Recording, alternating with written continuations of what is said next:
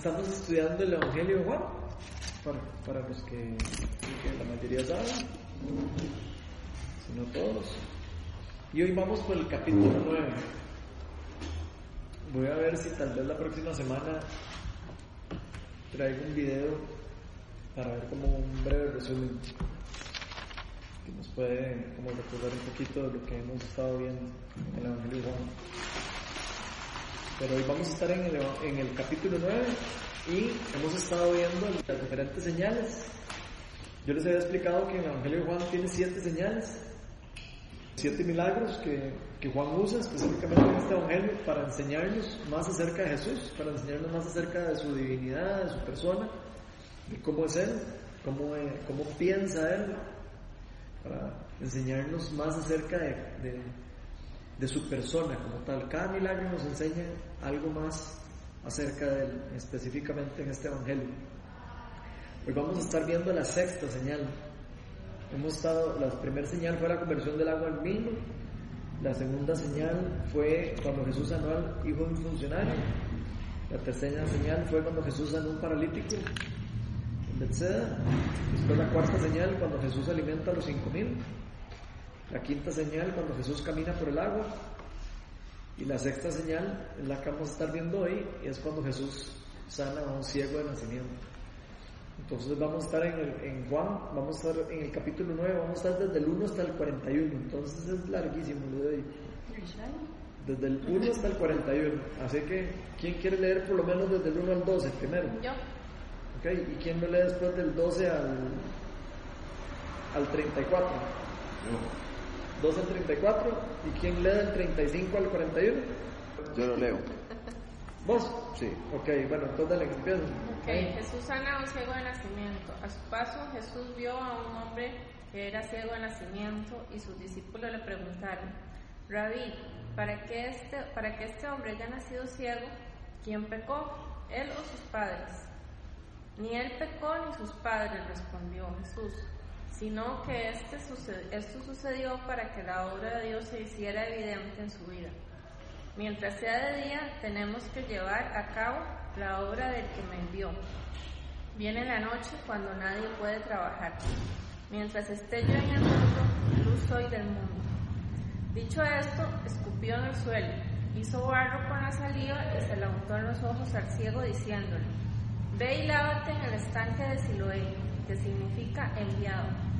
El ciego fue y se lavó y al volver ya veía. Sus vecinos y los que lo habían visto pedir limosna decían, ¿no es este, no es este el que se sienta a mendigar? Unos aseguraban, sí es él, otros decían, no, no es, sino que se le parece. Pero él insistía, soy yo. ¿Cómo entonces se te han abierto los ojos? Le preguntaron. Ese hombre que se llama Jesús hizo un poco de barro, me lo untó en los ojos y me dijo, ve y lávate en Siloé. Así que fui y me lavé y entonces pude ver. ¿Y dónde está este hombre? Le preguntaron. No lo sé, respondió. ¿Quién sigue el 13? Llevaron ante los fariseos al que había sido ciego. Era sábado cuando Jesús hizo el barro y le abrió los ojos al ciego. Por eso los fariseos a su vez le cómo habría, cómo habría recibido la vista. Me untó barro en los ojos, me lavé y ahora veo, respondió. Algunos de los fariseos comentaban, ese hombre no viene de parte de Dios porque no respeta el sábado.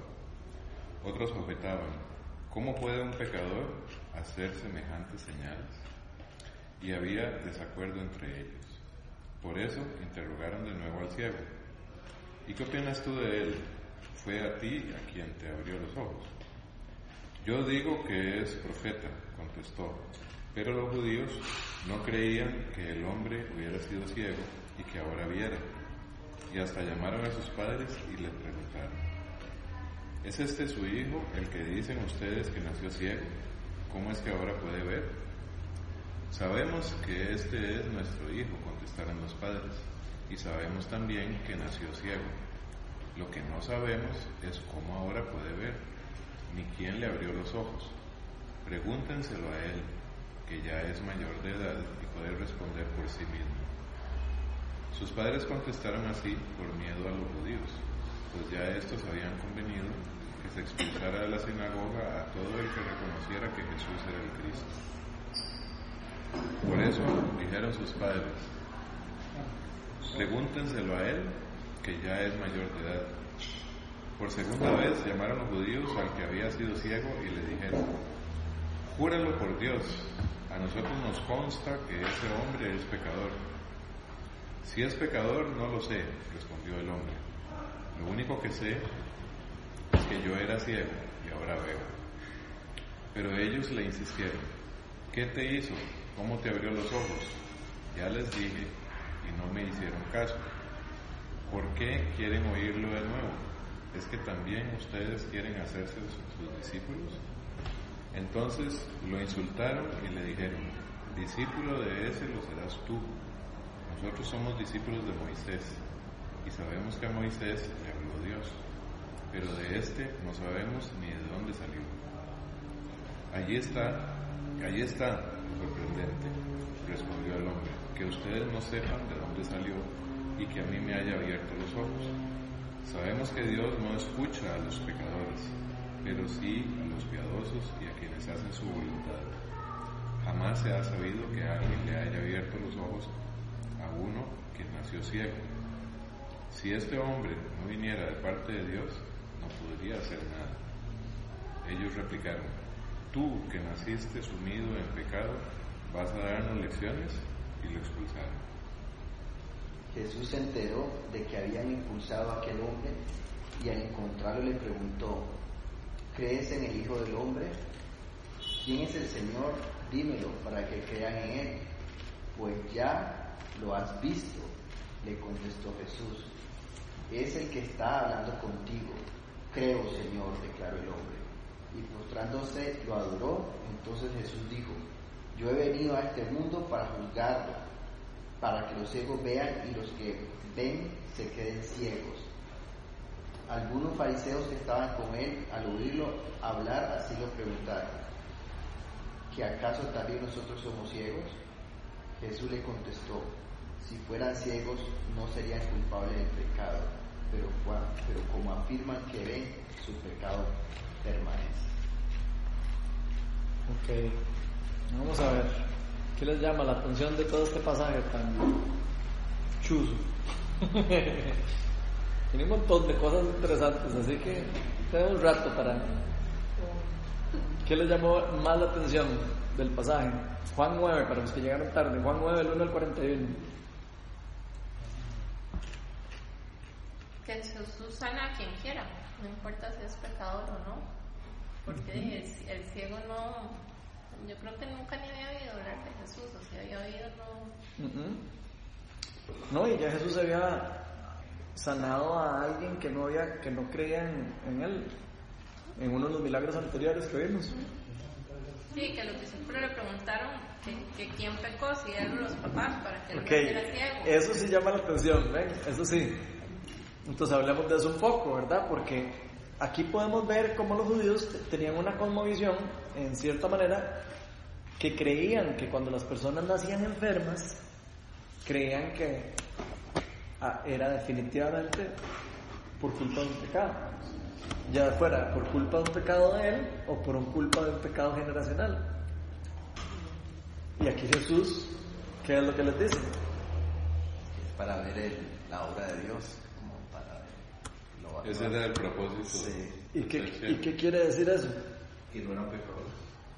Que no necesariamente, na, no necesariamente todas las enfermedades están ligadas al pecado.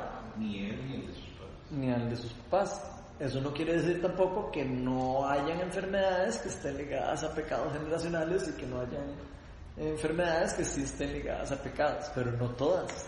O sea, aquí vemos un caso en donde Jesús aclara de que hay casos en donde no. Entonces eso es importante. Hay algunas personas que a veces caen enfermas y, y ya todo el mundo empieza a decirles que por qué, y que, que quién sabe qué pecadillo está guardando, y empiezan a juzgar la vida de la persona. Pero eso viene por revelación de Dios, digamos, cuando uno está orando por alguien que no se sana y entonces uno piensa que tal vez es algo que no ha perdonado, sí, si es porque Dios quiso que estuviera enfermo y es para la gloria de Él. Sí. ¿Cómo hacer para? O sea, no sé, para seguir orando en una, ori- en una dirección correcta o, o nada más de seguir orando y esperar en fe. ¿De ahí quieren ustedes? ¿Quieren ustedes? Si- oramos, si oramos por alguien y no se sana. La voluntad del Señor. La voluntad de Dios. Seguir orando, ¿no? Hay que quiere persi- orar hay que persistir. Respuesta. Ah, ahí está, Jesús, Jesús nos enseñó a hacer Pero la respuesta puede ser que no sabe. Sí, pero, no, pero nosotros, Dios nos enseña en la Biblia, nos enseña en, va- en varias ocasiones que nosotros tenemos que ser persistentes. Sí. De hecho, hay una parábola específica donde habla de un muchacho que llega a tocar la, la puerta en la noche y le dice toque, toque, toque, toque, toque, toque hasta que le abran. Hasta que le abran. ¿Se acuerdan de esa parábola? De que va y le dice que pida eh, comida en la noche. Hay una parábola donde habla de eso y, de Jesús, Jesús cuenta esa parábola para explicar de que nosotros tenemos que ser persistentes hasta que, hasta que nos abran la puerta. Y más una, una y otra vez Él nos dice, ve que oren sin cesar, que oremos sin cesar. Yo creo que lo importante de eso es saber de que la, no, el resultado de la oración no es responsabilidad de nosotros. O sea, no está en nuestro poder, ni es, ni es nuestra responsabilidad. En nuestra, nuestra responsabilidad es que Orar. orar. Eh, El que pase con la oración ya no nos corresponde a nosotros. Entonces nosotros no deberíamos de cargarnos ni de preocuparnos si oramos por alguien y no pasa nada, y no, y no se sana, y, y no.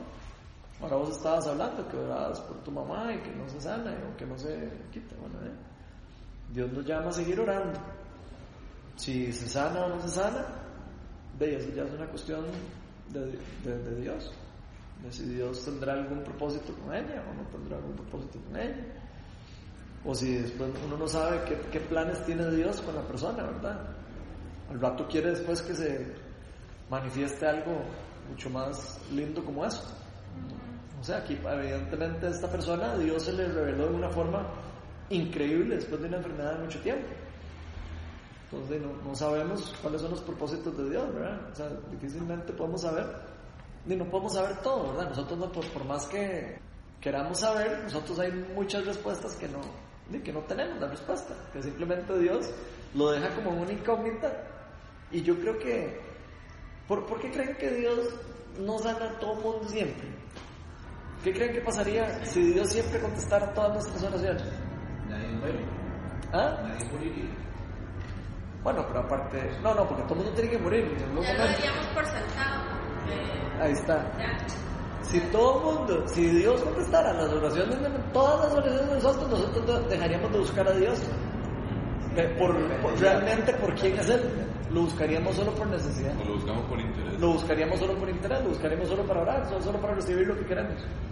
Entonces Dios tiene sus formas de actuar. ¿Por qué es así? No, no sé yo, yo no sé por qué. Pero Dios tendrá su razón de por qué a veces Él sana y a veces no sana. Eh, lo que sí podemos ver es que cuando nosotros oramos por sanidad, y lo hacemos constantemente, sí vemos como muchas veces la gente sanar. No todas las veces, pero sí vemos muchas veces sanar. O sea, como que pareciera que la voluntad de Dios, bueno, no se pareciera. La Biblia está llena de, casos donde se ve y es evidente que la voluntad de Dios es sanarnos. Porque por algo envió su Hijo al mundo, para sanarnos a nosotros de, de- todo, de todo lo que Satanás hizo por nosotros. Pero nunca hay que perder de vista que estamos viviendo en una, en una época de tensión espiritual, ¿verdad? En el ya, pero todavía no el reino, ¿verdad? O sea, ya vino el reino, pero todavía no está consuma- eh, to- to- totalmente accionado, digamos, en su, en su totalidad. El reino va a estar en su totalidad cuando venga Jesucristo por la, en la segunda venida. Ahí es cuando dijo Jesús que va a venir a derrotar al mal de- por completo. Estamos viviendo una época en donde Jesús implantó el reino y el reino está en expansión, pero todavía Satanás tiene cierto, cierto dominio. De hecho, dice la palabra de Dios que el mundo está dominado por Satanás actualmente. Entonces quiere decir que todavía algo de autoridad tiene Satanás sobre algunas cosas. Ya no tiene autoridad sobre la muerte. Ya, la muerte, ya Jesús la rompió para los que ponen la fe en, en- en- en Él. Antes nosotros si moríamos estábamos destinados a la muerte, ahora no. Y parte de lo que Jesús trajo con nosotros es el Espíritu Santo y derramó el Espíritu Santo en la tierra para darnos a nosotros también el poder y la autoridad sobre enfermedad y sobre demonios y sobre un montón de cosas de este tipo, inclusive también sobre la muerte, como lo podemos ver en el Nuevo Testamento, donde personas resucitan muertos, no solo Jesucristo, sino ya los discípulos de Jesús tienen oran por personas y resucitan entre los muertos también. Entonces sabemos de que el Espíritu Santo, las mismas obras que hacía Jesucristo, las podemos hacer nosotros, empoderados por, por lo que Él dejó. Y Él decía, todas las obras que yo hago, ustedes las harán mayores porque ya yo vuelvo al Padre. Entonces sabemos que el poder de Dios está aquí, sabemos que el reino está cerca, pero sabemos que el reino todavía no está al 100% implantado. Entonces estamos en una tensión espiritual. Entonces, eh, eso es uno de los misterios del ya, pero todavía no del reino de los cielos.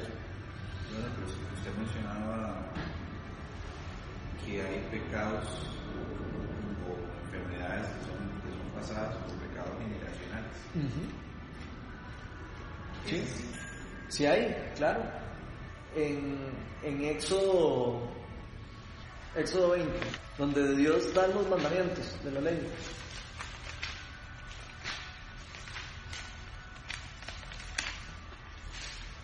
Doce.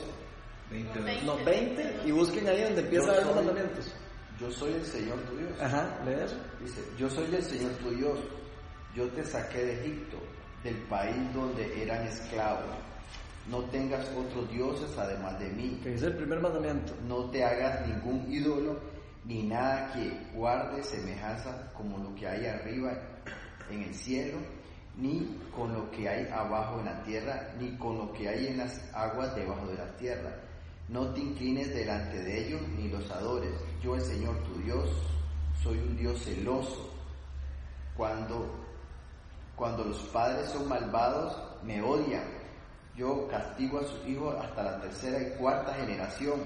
Por el contrario, cuando me aman y cumplen mis mandamientos, les muestro mi amor por mil generaciones. Hasta ahí. Entonces, sí hay una maldición de que, se puede pasar generacionalmente por culpa del pecado. Esa, ese tipo de sanidad, que es una sanidad del espíritu, se puede sanar por medio del perdón al arrepentimiento y por medio del, del digamos, de que la persona eh, se arrepiente o entra en, o pida perdón por su familia. Nosotros hemos visto aquí orando por liberación principalmente. Hemos visto casos de, de demonizaciones aquí en la iglesia, de casos de personas que han venido a recibir oración y de, resultan estando eh, demonizadas, están con un demonio y el demonio resulta que es de algo que, algo que ellos no hicieron. es algo de- de generacional. Eso es lo mismo que, que se habla de las iniquidades también. No, las iniquidades son como. Las iniquidades son como, como nuestros pecados, los- lo- las injusticias. Creo que iniquidad es Pero que injusticia. las que se arrastran. Pero son ¿no es cierto? arrastradas. Esos son arrastradas generacionalmente también. Las injusticias. Las Ah, iniquidades, ok, o sea, ok. la Iniquidad. Ok, pero Jesús muere por eso.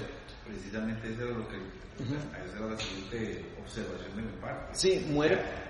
Puedo decir yo que, que eso que usted lee en Éxodo es el, el antiguo pacto y no es, no es parte del nuevo pacto. El nuevo pacto Jesús viene, nos, nos, nos redime todos eso, de todo eso, incluyendo eso. Sí, a los que a los que realmente Sí, pero le por entregan la vida a él. Sí, está bien, pero si la enfermedad es pasada por una generación, y puede ser que yo cuando tengo 10 años o 15 o 20, lo que sea, no he conocido al Señor, pero después lo conozco. Ven, yo lo que le puedo contestar es que yo he echado fuera varios demonios No, eh, de cristianos Y esa parte, generacionales.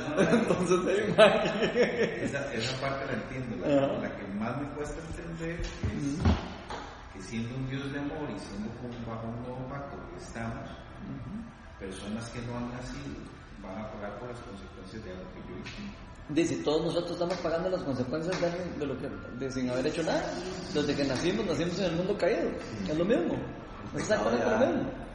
De hecho, es, es el mismo, es el mismo efecto. El- eh, desde que nosotros nacemos, no hemos hecho nada y somos pecadores automáticamente. Es, algo, es una herencia. Eso es exactamente un pecado generacional. Es lo mismo. Heredamos del, el, el pecado original generacionalmente. Nosotros no hicimos nada. Eso lo hicieron Adán y Eva, pero nosotros lo arrastramos. Igual pasa con pecados que hacen nuestros antepasados cercanos, según lo que dice aquí la palabra de Dios. Entonces, por lo menos yo lo que he visto, y, y por eso es que estos judíos, en cierta manera, también tenían cierto, cierto cosmovisión, digamos, de que las, todas las enfermedades podían tener una, una inclinación, digamos, del lado del pecado generacional o del lado del pecado de la persona. Por ejemplo, una persona le daba lepra y lo echaban del pueblo porque creían que estaba en pecado. Y la persona no, de- de- tal vez ni había hecho nada. Y la, y la echaban y la tachaban como pecadora. Pero lo podemos ver al contrario, por ejemplo, una persona que tenga, no sé, una enfermedad, o- tampoco podemos. ¿No? Precisamente eso es lo que estamos aprendiendo hoy en este caso. Digamos, si Jesús no hubiera puesto este caso, yo, yo creo que todavía nosotros creeríamos que todas las enfermedades son directas del pecado. En este ejemplo bíblico de Jesús nos damos cuenta que no. Entonces por eso es importante este, este milagro que estamos viendo hoy. Ven, eh, cada uno de estos milagros que Juan escoge, los escoge por algo. ¿Por qué? Porque quiere que nosotros aprendamos cosas que digamos que si no hubiéramos, digamos, si no supiéramos, estaríamos todavía como más, no, nos- no conoceríamos bien todavía más a Jesús. Y obviamente siempre van a haber cosas que todavía nosotros no vamos a entender, ¿verdad? Por supuesto. Siempre van a haber cosas que, van, que vamos a tener cierta duda, pero lo que yo sí sé, que sí les puedo garantizar, porque lo he visto ya por, por experiencia pastoral, es de que el pecado generacional tiene, tiene poder y tiene mucho poder. Bastante poder. Entonces, cuando uno sabe, digamos, si el papá de uno fue masón, o si el papá de uno fue eh, ocultista, o si fue un brujo, o si fue no sé qué, uno, lo, lo ideal es que alguien ore por uno y rompa las maldiciones generacionales. Sí, el romper cadenas, pero Sí. también se ve, o sea, yo lo he escuchado también, eh, por ejemplo, con el alcoholismo. También. Eso, eso se pasa generacionalmente. Eh, el adulterio también, que son maldiciones generacionales, o sea, que se vienen arrastrando por las Ujú. familias. El divorcio. El divorcio. O sea, Pero eso también son muchas veces demonización. Ajá, pero que, que, o sea, que no son solo enfermedades, sino todo el pecado en sí, digamos, todo eso son cadenas que, que uno tiene que orar para que sean rotas y, y Exacto. no, y no toque a los hijos, ni toque a las futuras Exacto. generaciones. Pero cuando uno conoce, cuando uno entrega su vida a Cristo, es parte de lo que uno tiene que hacer, romper Exacto. Y por eso después de ese versículo que leyó Ali tan terrible que decía, y yo castigo a los, hasta los cuatro generaciones abajo, después dice, y yo bendigo hasta mil generaciones a- a- después, de los que tienen... Entonces sí, eso, eso es parte de, lo- de- de lo que nosotros, nosotros como cristianos, primero tenemos que saber que hay que romper con esas cosas, que hay que, que romper con esas maldiciones. Es- especialmente si yo un comportamiento que yo siento que yo vengo arrastrando y yo para atrás en mi familia y yo el mismo comportamiento, con más razón yo debería romper ese comportamiento.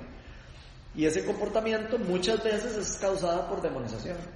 La mayoría de las veces son espíritus generacionales que están detrás de la familia o detrás del- de, la, de la persona. Entonces, eh, sí, en muchos de esos casos uno ora por pecado del espíritu, pecado, y no se sana. ¿Por qué? Porque hay un demonio detrás. Entonces, ya en esos casos hay que entrar a la esfera que estamos estudiando en los miércoles, en el, en discipulado de oración, que estamos aprendiendo eso. Ya entramos en la esfera de la demonización. Entonces, ¿cómo se tratan esos casos? Dice, primero se trata la parte espiritual y después que ya se trató la parte espiritual y se pidió perdón, se arrepintió y se rompió y se bloqueó todo, se, se asegura uno de que no haya ninguna demonización. Y así es como se hace. A veces, a veces el Espíritu Santo le revela a uno, orando por alguien que es un demonio, que es una enfermedad directamente causada por un pecado. Hay personas que sí, efectivamente, un pecado los lleva a una enfermedad. Así, fijo. Hay algunos casos que sí. Y uno llega, la persona se arrepiente y se sana. así, inmediato. Hay, hay casos, ¿verdad? no todos los casos. Si todos los casos fueran así, sería fabuloso. Entonces sería, de todo mundo estaría sano. Pero no, hay algunos que no son tan sencillos, hay unos que no se sabe bien por qué. Hay personas que se ora y se ora y se ora y se ora y, y, y yo a veces he llegado a creer que tal vez puede ser tal vez que uno no o, no sabe la raíz específicamente de lo que es o ya es algo por, lo que ya la persona tal vez no sé si tiene que pasar, no sé. Ya eso sería una no una incógnita que realmente nadie sabe, pero aquí por lo menos podemos ver de que esta persona en este caso no había hecho nada. O sea, la persona no había hecho nada, la estaban juzgando por un pecado que no había cometido y Dios decide sanarla. ¿Quién le llama la atención de la forma en cómo lo sana Jesús? Sí, que usa barro y saliva. Uh -huh. O sea, de, Raro, ¿verdad? Un escupitazo, un escupitazo en la tierra. O sea, él escupe y agarra ahí fluye. O sea, el Mike dice que no estaba viendo. Ahí sí. Salvó que no vio. ¿Por qué creen que Jesús hace eso? También no, otra cosa que llama la atención es que lo hace de día. El mismo Jesús dijo que lo está haciendo de día, porque en la noche la gente no se da cuenta. Entonces lo hace de día como para que la gente vea. Era en los, tiempos, era en los tiempos cuando Jesús lo estaba haciendo abiertamente y que la gente se diera cuenta, porque hubo momentos también en su vida que hacía milagros pero escondido. Ajá. Y se diera cuenta para que no lo persiguieran. Okay. Pero esta vez lo hace abierto para que la gente se dé cuenta y Ok, ¿y han visto la diferencia? Eso que está diciendo Ali es importante. ¿Han visto la diferencia cómo ha ido cada vez Jesús aumentando como la forma en cómo está obrando? Eso que decía Ali, él al principio sanaba a alguien, sí, sí, pero no, no le diga a nadie. Ya en esta parte que estamos leyendo, ya estamos leyendo a un Jesús que, que ya de repente más bien lo hace en el día y, lo, y hace un milagro ya que va a ser escandaloso, digamos, que un ciego nacido, ciego, de dice sanara, eso era fijo que iba a ser el, el, la noticia del mes, ¿verdad? O la noticia del año. Y si mandaron a traer a los... Y tan es así que vean lo que pasó. Entonces, vean qué interesante eso. ¿Qué quiere decir eso? Que la hora de Jesús ya se estaba acercando. Sí. Entonces él ya se está, eh, cada, él, él de, ¿por qué él decía que no, que, que, no le contara a nadie, que porque se escondía y por todo esto? Porque decía la misma palabra, porque no era todavía la hora de Jesús. Pero ya conforme se va acercando la, la, la, la época que, que, le tocaba a él ya morir, él empieza como a, a realmente empezar a, a hacer full, empieza a revelarse cada vez más de quién es él, ¿verdad? Entonces es demasiado interesante eso. Y la saliva la unta en el, en el barro. A mí me llama la atención, no necesariamente tiene algo que ver, pero de, Dios nos hizo a nosotros de barro. Dios no hizo a Adán y Eva del barro. No, y también son cosas como muy viles, pienso yo. O sea, la, igual pudo haberle puesto las manos y ya lo sanaba. O haber pedido un poco de agua y hacer el barro con agua. ¿no? Sí, pero de ahí él, no sé, o sea, por lo que me haga carne y como no quiere. Uh -huh, y lo manda a otro lugar a que se lave al estanque Siloé. Yo creo que eso lo hace Jesús principalmente para, opinión personal, yo creo que lo hace él principalmente para enfrentar a los fariseos, porque no se podía trabajar los sábados. Y el hecho que él hiciera el barro ya era como trabajar para los fariseos. Entonces él hace eso para que, para que le pregunten después, porque si después lo ven, le, le dicen, era sábado, dice después, cuando Jesús hizo el barro y le abrió los ojos, dice después. Entonces es muy probable que sea por eso, porque en los sábados ellos no podían hacer nada y los fariseos tenían una lista como de mil cosas que no se podían hacer los sábados. No podían amarrar al burro, no podían no sé qué, no podían... tenían una lista, o sea, ya se habían inventado un montón de reglas adicionales a las que Dios había dado para cosas que no se podían hacer. Entonces, realmente para un judío cumplir la ley era prácticamente imposible, no podían hacer nada probablemente estaba no hace parte. ¿no? Ah, sí, de fijo. Muy, probable, muy probable que, que estaba en la lista no hacer las cosas con barrio, ¿no? sí. probablemente. Eh, eso es mi, mi, lo que yo creo. No necesariamente eh, puede ser que tenga razón, pero eso es lo que yo creo. Todavía hoy en día, el, judío ortodoxo, nosotros vimos en Panamá y en Panamá hay una gran comunidad de, judíos ortodoxos y en las los sábados el elevador para automáticamente en todos los pisos porque ellos no pueden tocar el botón. Bueno, imagínense ustedes. Oh. Imagínense ustedes. No pueden o sea, se puede subir al elevador, pero no pueden tocar el botón. Entonces está programado para que los sábados paren todos los pisos. Okay, bueno, vean el nivel de religiosidad que llegaron ellos, ¿verdad? Y te lo aseguro que en la ley de Moisés no dice no prenda la- el ascensor. ¿Me explico? O sea, ellos fueron leyes que ellos empezaron a, a ponerse y a imponerse reglas. bien los que, digamos, los que no participan de eso, entonces tendrían que, tenían que usar el, el elevador de servicio, que ese sí igual de... Ok. Pero vea que Jesús inclusive enfrenta a los fariseos con eso. Porque les dice, ustedes son unos hipócritas, ponen cargas a la gente que no pueden ni siquiera ustedes cumplir. O sea, la- los fariseos habían puesto cargas espirituales sobre las personas demasiado pesadas. No se podía hacer nada. Entonces, ¿qué más les llama la atención de esto? A mí me llama un poco la atención el hecho de que ellos le pregunten al, al ciego, o sea, después que le pregunten, Ajá. ¿qué opinas tú de, Ajá. de esto? O sea, como tirándolo a, a ver qué, qué, qué va a decir él, de, qué opina, Ujú. Para condenarse seguro él mismo o para, para defenderse. O... Es interesante, ¿verdad? La- Y los papás también lo dejaron un poco solo. Ah, ahí, los papás ya el mayor de edad que se defienda solo, o sea. Ok, pero ¿qué hace? Es por miedo. Pero vean, pero vean qué importante, porque eso es importante para nosotros. Las reacciones diferentes que estamos viendo aquí. No, porque eso le puede pasar a uno, digamos, a mí me, me preguntan qué opinas vos de Cristo, o sea, si estás Por eso. hablando de Jesús, ¿qué opinas? y me lo han hecho la pregunta, o sea, Ajá. es lo mismo que le está pasando a él, o sea, pero digamos, en el caso de él es por, por una vivencia ya milagrosa, y el caso de uno es por fe, ¿verdad? Ya es un poco diferente, pero eh, nos pasa. Ok, pero vean cómo, co- ¿por qué no contesta la mamá? eh, ¿Por qué no quieren contestar los papás? Y por temor, ¿Por temor a qué? Por temor a que los expulsen de la sinagoga, por temor a que, Que lo agarren con apedrean, que lo agarren, por- que los maten o lo que sea. Ok. Sí, igual lo, como le pasó a, a Pedro, que lo negó tres veces por temor a que lo echaran preso a él. Por eso fue que lo negó. Porque si, si él decía que sí, que él había andado con Jesús, lo agarran y se Mm. lo meten a la cárcel igual, entonces Pedro igual. Entonces por temor. Igual, yo ahora cuando estaba leyendo esta parte, ¿no? No estaban los papás, ¿no? Ah, no, no, no. Por, por eso pregunté. No, aquí sí están los papás. ¿no? Cuando, cuando, cuando no, no estaban, No, fueron a buscar. No, no, fueron a buscar a los Lo papás. Sí, imagínense, imagínense que llegue la ley, ¿verdad?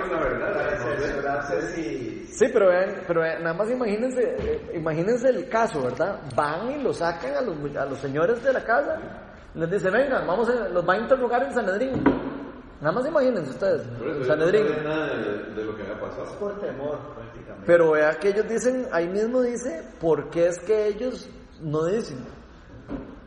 Ahí mismo dice, Sí, sí, porque los expulsan. la- porque los iban a expulsar de la, de la sinagoga. ¿Y qué les hace, qué les trae a ustedes a, a- a- a nuestro día eso? O sea, ¿en qué, en qué nos podemos nosotros eh, eh, identificar con eso?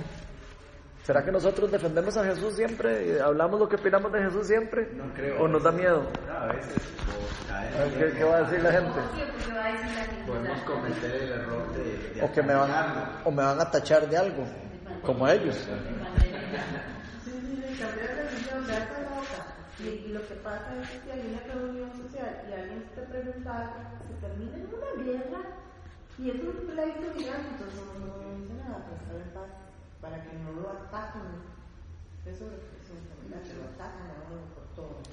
Pero ven qué interesante, porque hay varias reacciones. Están los papás temerosos de los de lo que, aunque les hayan sanado al hijo, Aunque vieron- Porque, porque por lo general la reacción de un padre más bien es proteger y defender. En el caso de ellos no, en el caso de ellos que pregúntenle a él que no es de edad. O sea, y uno, uno con los hijos es a morir. O sea, uno los defiende. A defender. O sea, Que según es el el, instinto. digamos, según el, el concepto y la historia, digamos, no nos vayamos muy lejos. Eso sucedió hace dos mil años, más, ¿verdad? De dos mil años.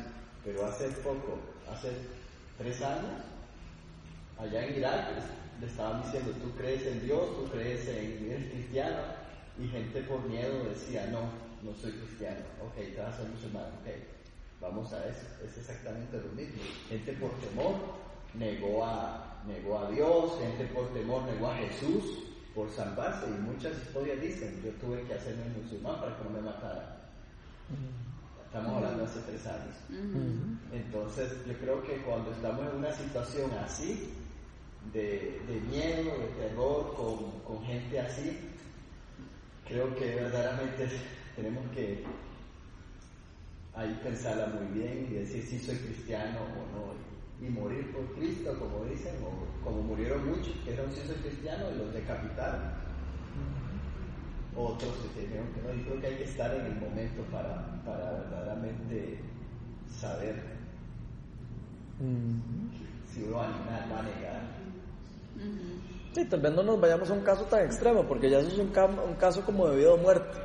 Pero ¿cuántas veces negamos nosotros no a Dios solo por, solo por miedo de que qué es lo que va a decir la otra persona? Cada, ¿Cuántas veces alguien nos pregunta, ¿y quién fue ese que te sanó? ¿Por qué andas tan diferente? ¿Por qué te veo tan feliz?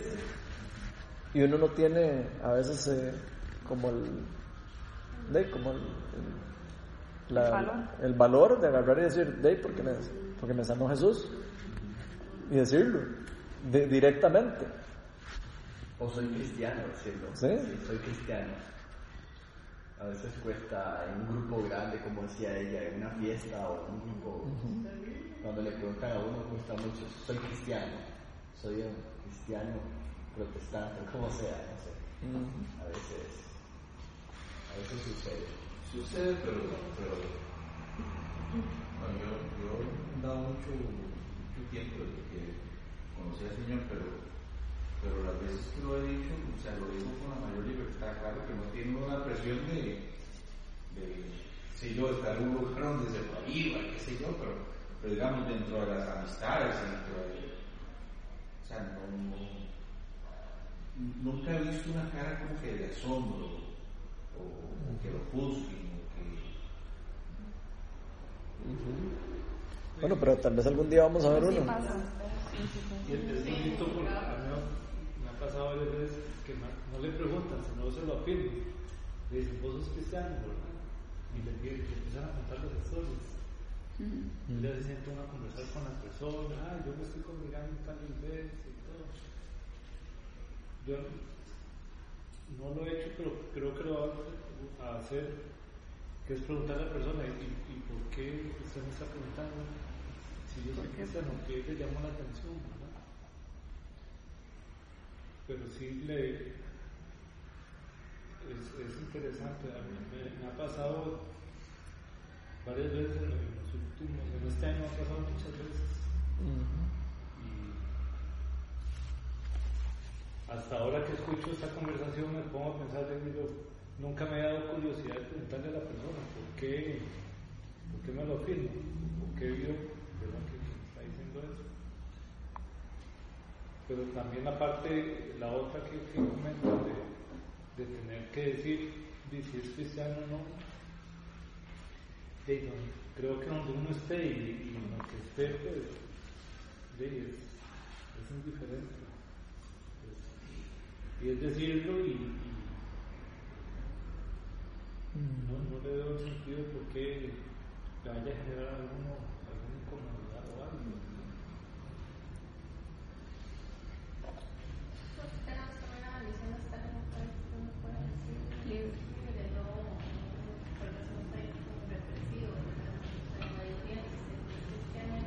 Por ahora estamos en un país eh, así, digo, uno no sabe las condiciones cómo van a cambiar.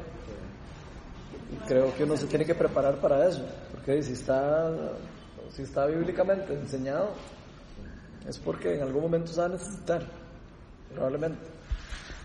Y creo que ya estaba pasando lo que pasa, y no, a veces me pongo a pensar, ¿será que nosotros negamos nuestra fe y negamos la firmeza en que estamos nosotros?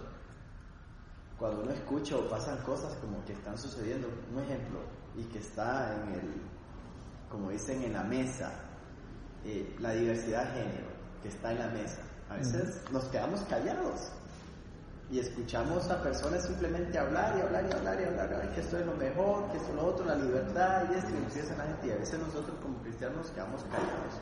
No decimos nada. No decimos nada, no decimos que eso no es bíblico, no decimos que eso no trae bendición, no decimos nada, nos quedamos callados. Y son, eso, es exactamente, eso es exactamente lo que estamos son hablando. cinco personas, posiblemente las que están haciendo el movimiento, pero tal vez son cinco personas muy poderosas que están haciendo el movimiento, el movimiento, y nosotros nos quedamos como callados y simplemente aceptamos, aceptamos y aceptamos. O por miedo, nada más. Por miedo para que no nos tachen, en vez de levantarnos los cristianos y salir a las calles y decir esto no es de Dios, esto y paren y enfrentarse, pero no, no lo hacemos. En eso no somos como, como organizados ni, ni valientes, por decirlo así. Pero yo te aseguro que hay pueblos y ciudades en otros países que son cristianos y posiblemente se levanten, se levanten fuertemente a parar estas cosas. Bien, Perú ya lo se levantaron y lo pararon. En Perú ya lo pararon. Aquí va a haber una manifestación, una, creo que el 26 mandaron algo que va a haber algo en protesta que tratar de detener eso. Hay un pastor que veo yo los domingos que me encanta y dice que si uno se avergüenza de Jesús, realmente Jesús se va a avergonzar de nosotros delante de Dios. delante de Dios. Mm. Hay que tener mucho cuidado con eso. Mm. Eso es versículo. ¿Sí? Jesús dice, el que, el que me niegue a mí, yo lo negaré ante mi Padre. Dice, y si uno se avergüenza de ser seguidor de Cristo, de ser cristiano, quedarse calladito o algo, y, pues igual el Señor va a ver allá. Cuando le toque defenderlo a uno, ah, A mí me tocó conocer a un muchacho hace poco, ahora que estaba en embajada para lo de la residencia. Y él- lo mandaron a, Estados Unidos, tiene desde el 2002 de estar allá, entonces lo mandaron para recibir su residencia aquí. Y yo no sabía que, quién era, simplemente lo conocí, me hice amigo con él y, coincidió que, que se fue a vivir a con casa los ocho días de espera en la residencia, ya se fue, se fue el fin de semana. Y me sorprendió y me retó porque no perdió el tiempo. Él vio una fila de gente el, domingo para entrar a la cárcel y él se bajó de su carro y empezó a predicar a todos. Uno por uno empezó a orar y eran como 200 personas. Y eso me, me, me sorprendió y me impactó. Yo dije, qué increíble, como me sentí una bofetada y todo. Yo todos los días veo a esta gente y nunca me he parado a orar por ellos. Y él oró por la situación de cada persona que estaba ahí, la situación de que estaban adentro la gente. Entonces, por lo menos hay gente, ¿verdad?, que, que le enseña cosas a uno, eso. A mí hay una cosa que me llama mucho la atención de este caso y es que yo como dos tipos de ceguedad en el caso.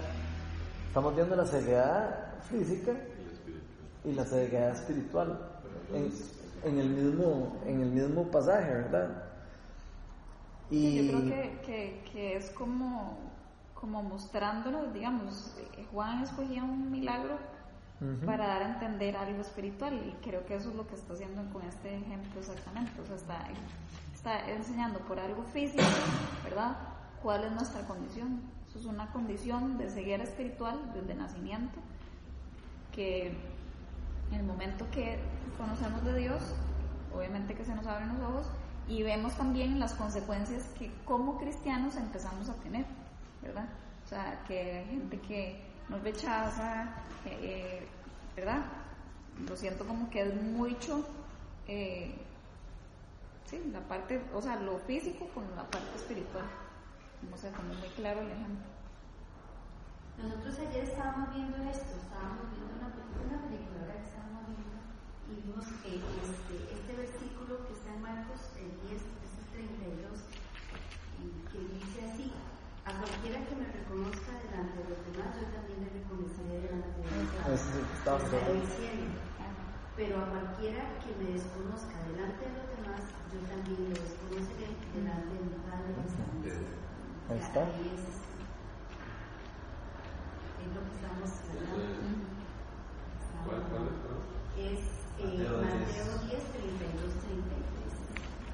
Entonces ve- ve- ven qué interesante porque de ahí sí, este hombre ciego que era ciego físicamente, ¿verdad? Confiesa dos veces de que no sabe, de que no sabe, y ya, que no sé. Y los otros que dicen que, que ven y creen que saben, estaban más ciegos que él. Entonces es- es- realmente es como un ejemplo demasiado rajado de la ceguedad espiritual y la ceguedad física. La, la, la gran diferencia, uno puede ser ciego físicamente y puede ser ciego espiritualmente. Y, y como que es claro que Jesús nos pone este, este ejemplo aquí para que nosotros veamos la diferencia de esa ceguedad espiritual. Este ciego, digamos, de no sabe quién era Jesús. Y le preguntan dos veces, no sé, no sé quién es, no sé quién es, pero, pero ahí, yo creo que es profeta. O sea, eh, algo en él también como que eh, tiende como a, eh, en lo poco que tuvo de, de- de- de relación con Jesús, como que mostró un cierto, cierto como empatía e interés con él, ¿verdad? Porque él dice como yo creo que es profeta. De cualquier otro le yo no sé es. O sea, él dice, yo creo que es un profeta. Le preguntan a él, ¿usted quién, quién cree que es? Bueno, yo creo que es un profeta. ¿Cuántos de nosotros nos hemos acercado a Jesús y al principio no lo conocemos bien? Y tal vez decimos, de yo creo que Jesús es el Hijo de Dios, pero, pero no lo conozco bien. dice al principio que había escuchado de él, dice, ¿verdad?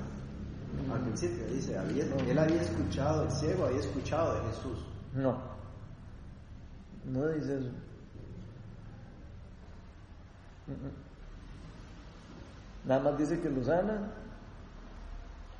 Pero lo que me hace gracia es que él no sabía quién era Jesús porque él dice que no sabe quién era al principio. Pero después dice que él cree que es un profeta. Después se lo topa, tiene un segundo, como un segundo acercamiento a Jesús Y ya. y, y lo acepta como, como, como el Mesías, digamos, lo acepta como, como, como Dios, ¿verdad?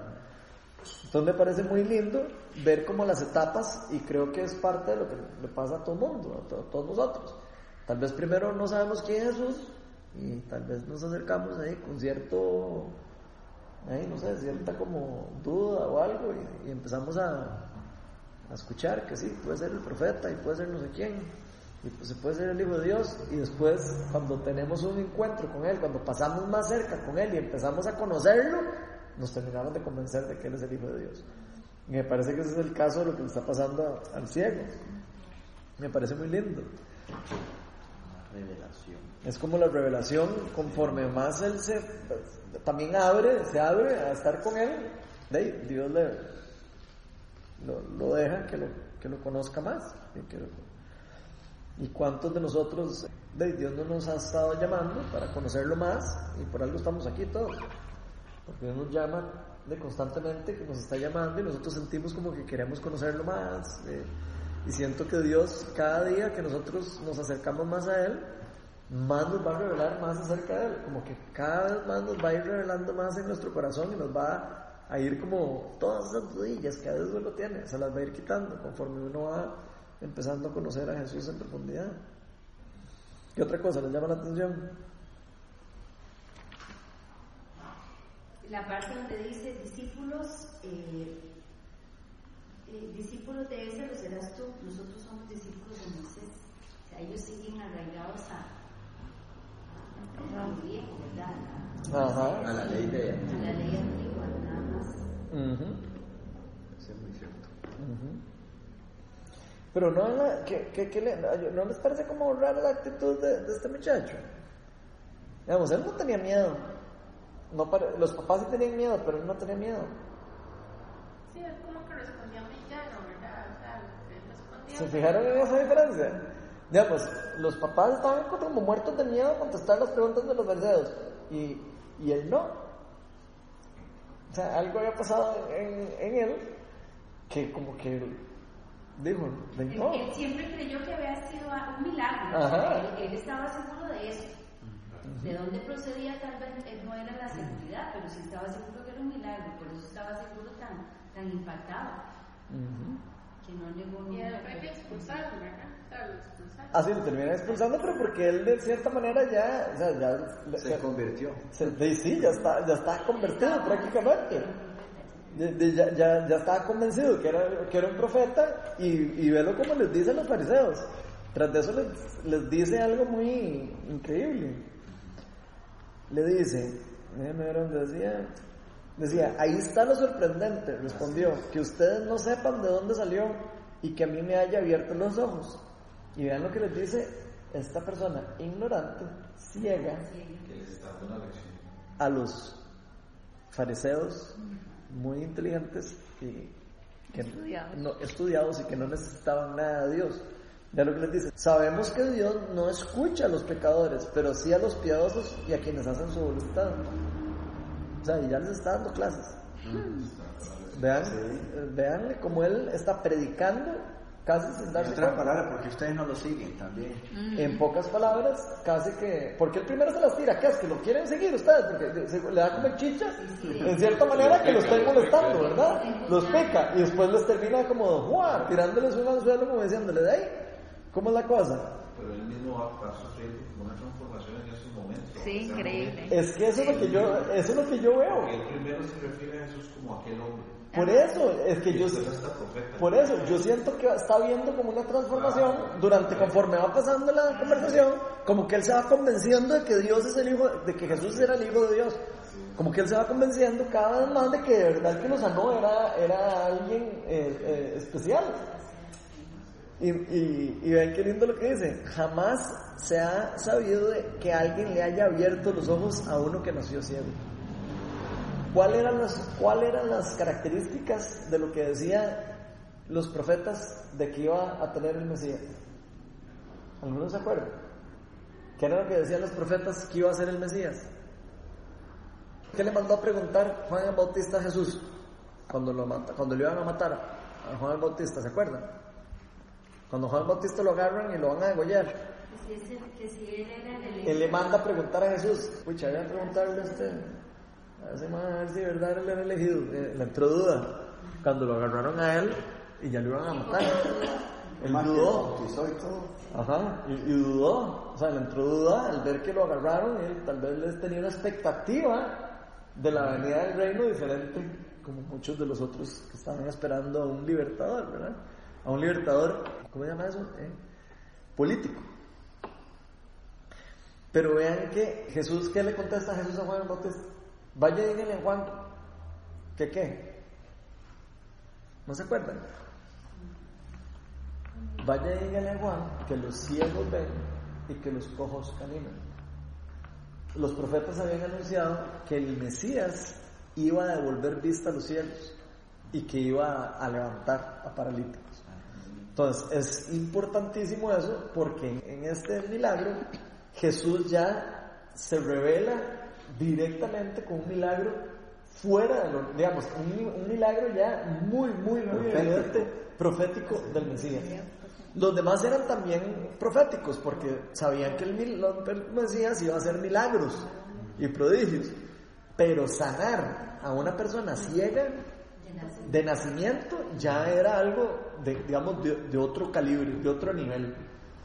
Y ve que dice que no se sabía nadie nunca que habían sana- a- sanado a alguien así. Entonces, algunos profetas, eh, como hemos visto en, la Biblia, algunos profetas tenían el don de sanidad y hacían algunas cosas, pero sanar a alguien ciego de nacimiento nunca se había visto hasta el momento. Entonces Jesús rompe ahí ya como un nivel. Y dice, ok, aquí yo me voy a revelar ya como el Hijo de Dios. Ahí más adelante lo que, lo que mencionaba, primero se refiere a él como hombre, después dice profeta. Después Jesús va y lo busca, Ajá. ¿Qué? sabiendo de que lo habían, no sé, maltratado. Ajá, eso también es Él importante. va y lo busca y, lo, y, y, y de alguna manera, por su, misma, por su mismo diálogo que tiene con él, le dice que si él cree que él es el, Ajá. el Señor. Él le dice, sí, yo. Qué lindo, a mí me encanta eso. Porque ojo que él dice, si este hombre no viniera de parte de Dios no podría hacer nada. Este mismo muchacho. Pero me gusta esa parte. Porque nosotros cuando predicamos de Jesús, la gente nos puede apartar, Rechazar. nos puede rechazar. Pero ven que Jesús, Jesús regresa. Jesús regresa por nosotros. Y entonces ahí es algo importante. Y eso es muy, muy, muy importante. O sea, cuando nosotros podemos ser rechazados cuando predicamos de Dios, y Jesús nos dijo que nos iban a rechazar cuando predicáramos de Él. Si nosotros empezamos a predicar de la, de la Biblia, predicamos todo, la gente nos va a rechazar, te fijo. Más bien, yo a veces les digo, preocúpense cuando no nos rechaza la gente, porque quiere decir que no están predicando. Cuando nosotros no estamos eh, sintiendo ese ácido de vueltas porque probablemente no estamos predicando el, el Evangelio en la, en, la, en la, plenitud. Vamos a estar predicando en pedacitos, más o menos. Pero cuando predicamos el Evangelio de verdad, vemos lo que le pasó a los discípulos, que los persiguieron y los mataron y los crucificaron. ¿Por qué? Porque eso es lo que la palabra de Dios dice que les iba a pasar. Los iban a perseguir. Los iban a, a, a perseguir. Pero a mí lo que me gusta de esto es que Jesús promete que va a premiar a esas personas. Jesús decía, dichosos los que dan la vida por, por la causa del Evangelio. Dichosos los que dan la, la, vida por la causa del Evangelio. Dichosos los que son rechazados por mi nombre, decía, porque ellos eh, serán recompensados. Entonces es algo, es una promesa de Dios. Podrá ser que nos rechacen los amigos, podrá ser que nos rechacen los vecinos, podrá ser que nos rechacen no sé quién. Pero ¿quién, quién nos importa más que nos rechacen? Entre más rechazados, más aceptados estamos. Entre más rechazados estamos por el mundo, probablemente más aceptados estamos por el reino. Claro, sin, sin, sin pasar uno por, por jugar de rechazado, ¿verdad? Tampoco es que uno se va a poner a, a, a jugar de rechazado, pero lo que me refiero es que, hey, cuando uno, si uno sirve realmente a Dios, uno se va a topar de frente al mundo, se va a topar de frente a Satanás, se va a topar de frente a los que sirven a, a, a Satanás de frente, y va a tener uno que, que enfrentar eh, y defender a Dios también, en cierta manera, ¿verdad? Dios no necesita que lo defendamos, pero Dios sí quiere que no que no nos no, neguemos, ¿verdad? En cierta manera. Entonces es interesante. Yo creo que es el trabajo porque, que tenemos que hacer porque cuando Él nos manda y Él dice que, que podemos hacer muchas cosas, pero que nos preocupemos porque nuestro nombre esté en el libro de la vida. Amén. Eso es lo más importante. Se pueden hacer muchas cosas, pero preocúpense más porque su nombre está escrito en el libro de la vida. Entonces, de que nos rechacen, pero también eh, a nosotros nos tiraron la puerta, ¿verdad? Cuando anduvimos con vos aquí, predicando un par de veces. No, no, no me interesa. Pa. Otro, soy, soy católico, no me interesa. Pa. ¿Qué le pasa? ¿A vos o No. Yo, no, porque ¿Quién tiró la puerta? Yo voy y los cascareo. cascareo. Y los cascareo. ¿Qué les pasa? Bueno, Pero- yo hacía eso. El, que, el que no toma su cruz y me sigue, no es. También El que encuentre su vida la perderá y el que la pierde por mi causa. la encontré. La encontrará. Quien los ¿Qué? recibe a ustedes, me recibe a mí. Y quien me recibe a mí, recibe a mí. Ahí está. Es que a veces leemos esas palabras y, y decimos, ah, eso me lo brinco. Y eso son cosas importantes, por algo Jesús lo dice, porque lo vamos. Es básico.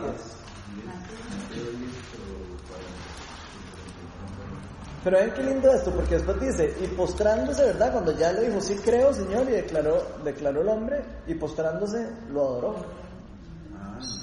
Y es- entonces Jesús dijo, vean qué lindo lo que dice Jesús, he venido, yo he venido a este mundo para juzgarlo, para que los ciegos vean, sea, para los que, para los que son ciegos, vean, que y para los que creen que ven, se queden ciegos.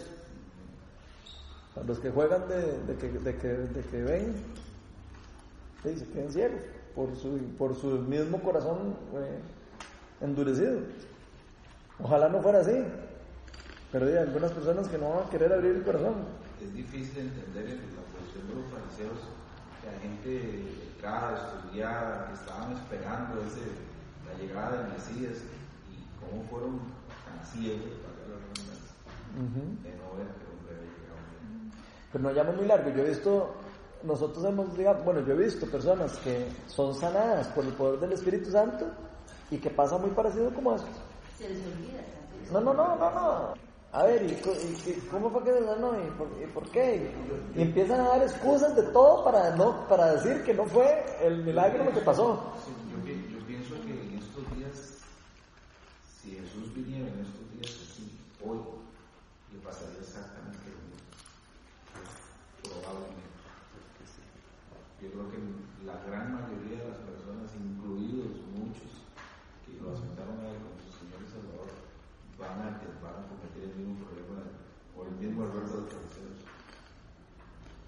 ¿Cuántas veces no hemos oído nosotros un montón de gente que dice que él hizo esto, que hizo lo otro, y nosotros no nos cuestionamos este, si realmente tenían el, el poder para hacerlo o no? Es difícil, ¿verdad? Porque puede aparecerse en cualquier parte del mundo, entonces uno allá lejano, oye. O sea, tiene que estar uno absolutamente convencido, solo hay una manera. Eh, Lo que pasa es que ahora hay mucho escepticismo, ¿verdad? Porque hay mucha manipulación y todo, pero eso creo yo que es algo que uno lo siente. Por eso, Más que el entendimiento, el análisis que uno puede hacer, ¿verdad? Como persona, es algo que uno lo, lo siente. Pero el fariseo no lo sintió.